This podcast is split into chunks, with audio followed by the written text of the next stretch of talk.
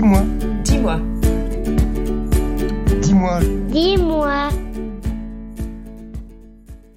Bonjour tout le monde, merci d'être avec nous sur Dis-moi, le mini podcast de l'alimentarium musée de l'alimentation à Vevey. La semaine dernière, nous découvrions les secrets de l'infiniment petit avec les réactions chimiques de l'oignon. Aujourd'hui, on se tourne vers l'infiniment grand. C'est Véronique, l'une des guides du musée, qui nous emmène dans l'espace pour répondre à Beno qui a 17 ans et qui demande Dis-moi comment les astronautes?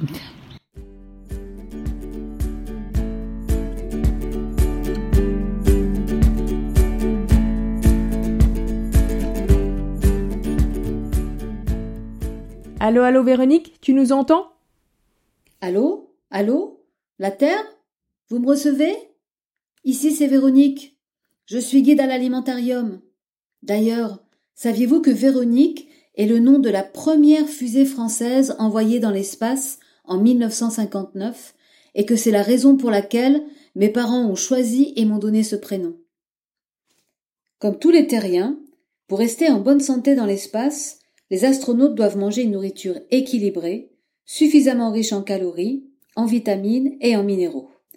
Ils doivent absorber au moins 2000 calories par jour.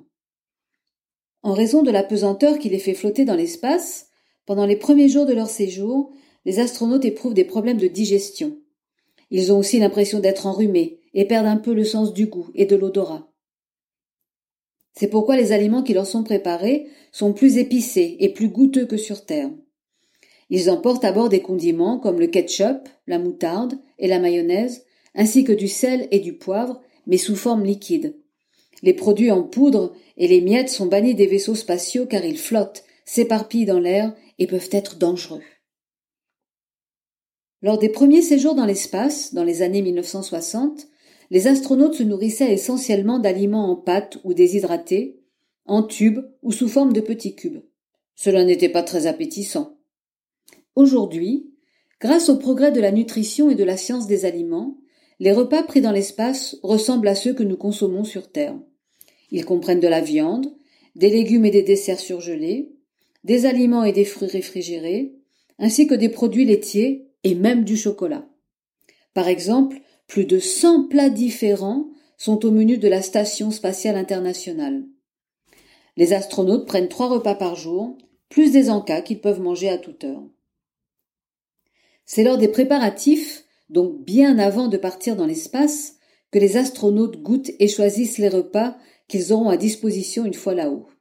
Ils peuvent même demander des menus personnalisés avec leurs aliments préférés. Mais est-ce que les astronautes ont assez de place dans leur vaisseau spatial pour prendre tout ce qu'il leur faut? Pas vraiment. Les aliments doivent répondre à plusieurs critères. En raison de la place limitée, ils doivent être bien compacts, mais également légers, car l'envoi de produits dans l'espace est extrêmement coûteux. Ils doivent être nutritifs et savoureux pour garder les astronautes satisfaits et en forme. Ils doivent être collants et humides pour ne pas flotter dans l'habitacle. Et enfin, ils doivent être traités et pasteurisés afin de ne pas contenir de bactéries et pouvoir se conserver pendant toute la durée de la mission.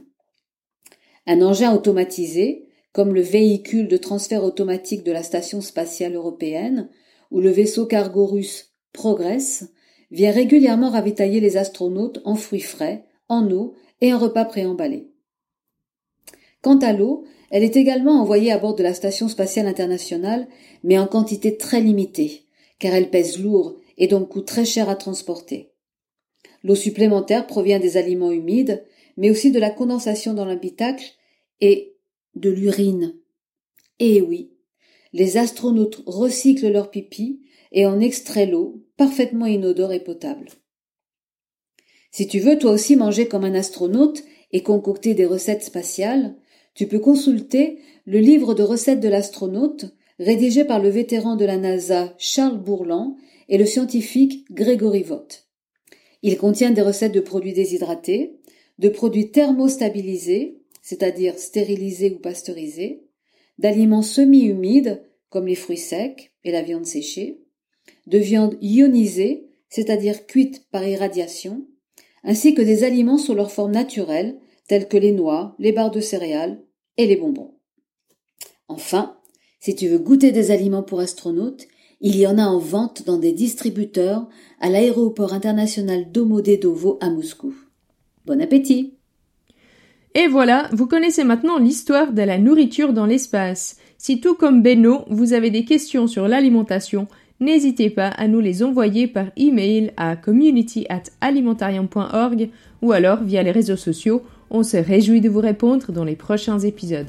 La prochaine fois, on parlera de biologie et des phénomènes de faim et de satiété. En attendant, l'histoire continue sur www.alimentarium.org. Merci de nous avoir écoutés, portez-vous bien et à bientôt